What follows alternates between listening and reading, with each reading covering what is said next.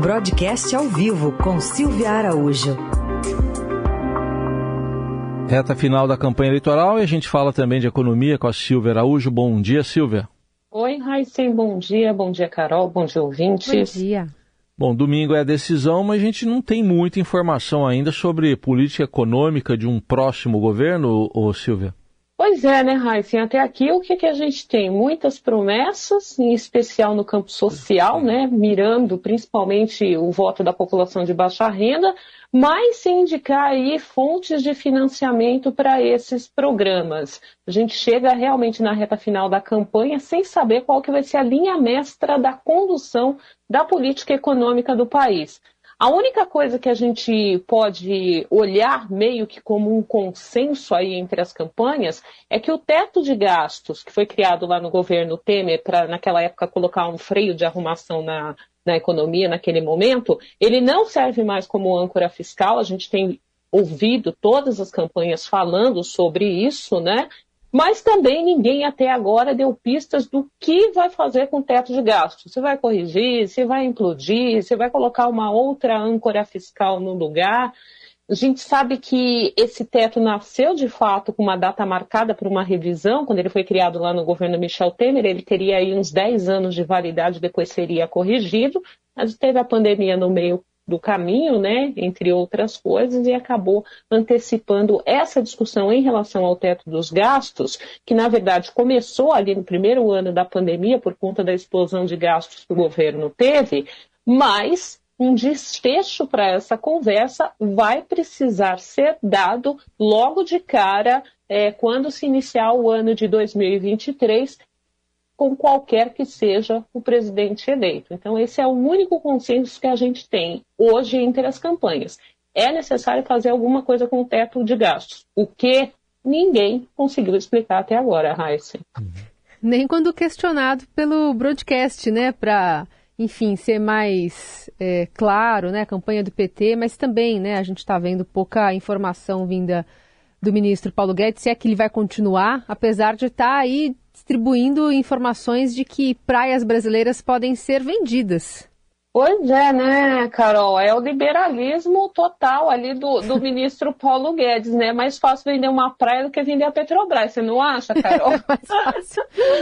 É a gente lembra, né? A gente até já falou isso aqui uma vez no, no jornal, né? Que a gente recordou uma musiquinha do. Uma musiquinha não, uma bela música do Raul Seixas, que na época falava em alugar o Brasil, aí tinha uma parte lá que falava que o Atlântico tem vista para o mar, a Amazônia é, Jardim verdade. do Quintal. E o Guedes agora fala em vender praias e ainda é, arrecadar ali um bilhão com vendas de praias.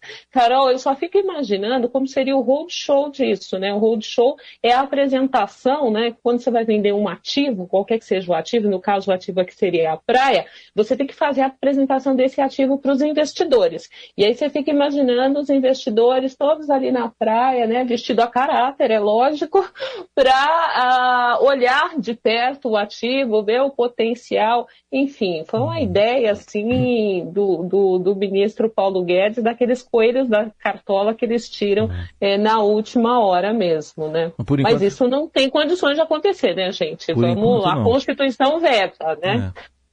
Mas nada que uma PEC resolva, né, Heisen? Ah, é, né? Mas por enquanto não. Por enquanto tá entrando areia nesse negócio aí da, da praia. Queria que você falasse também da, da economia aqui, as projeções para 2022 é, deve fechar melhor do que se previa?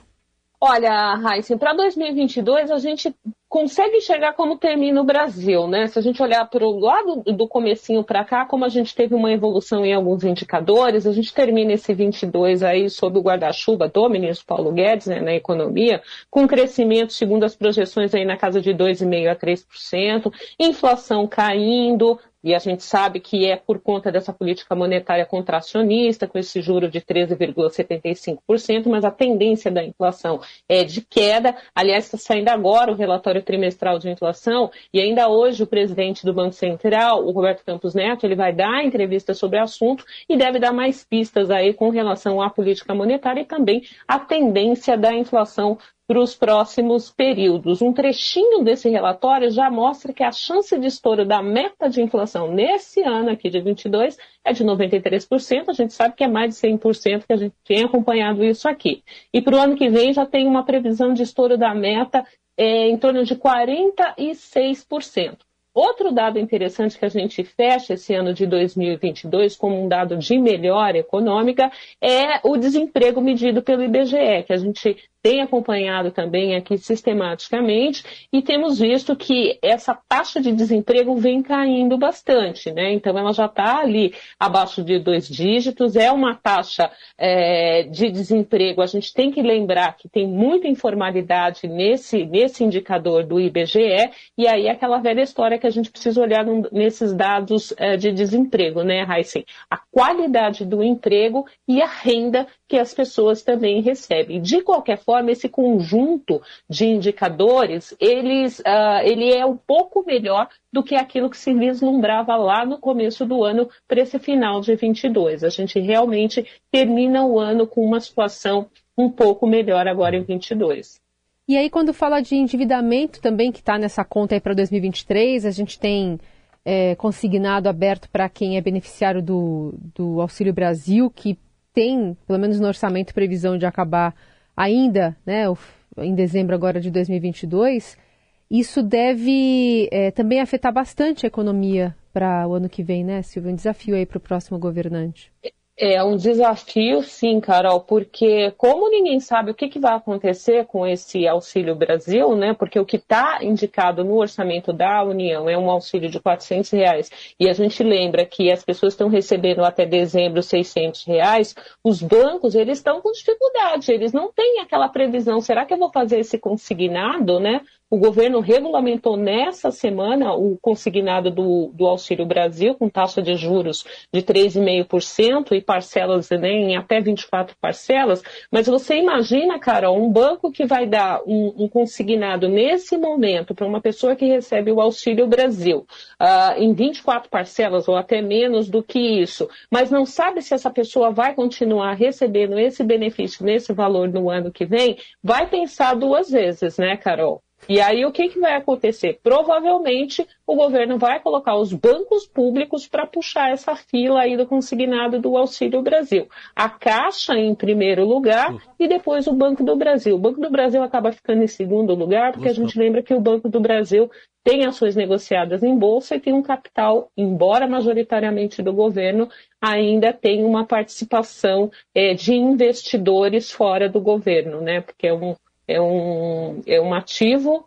é, que, tem, que tem ações em bolsas. Então, tem acionista e a política ali de, do Banco do Brasil, ela também tem que respeitar é, os seus acionistas, além do governo.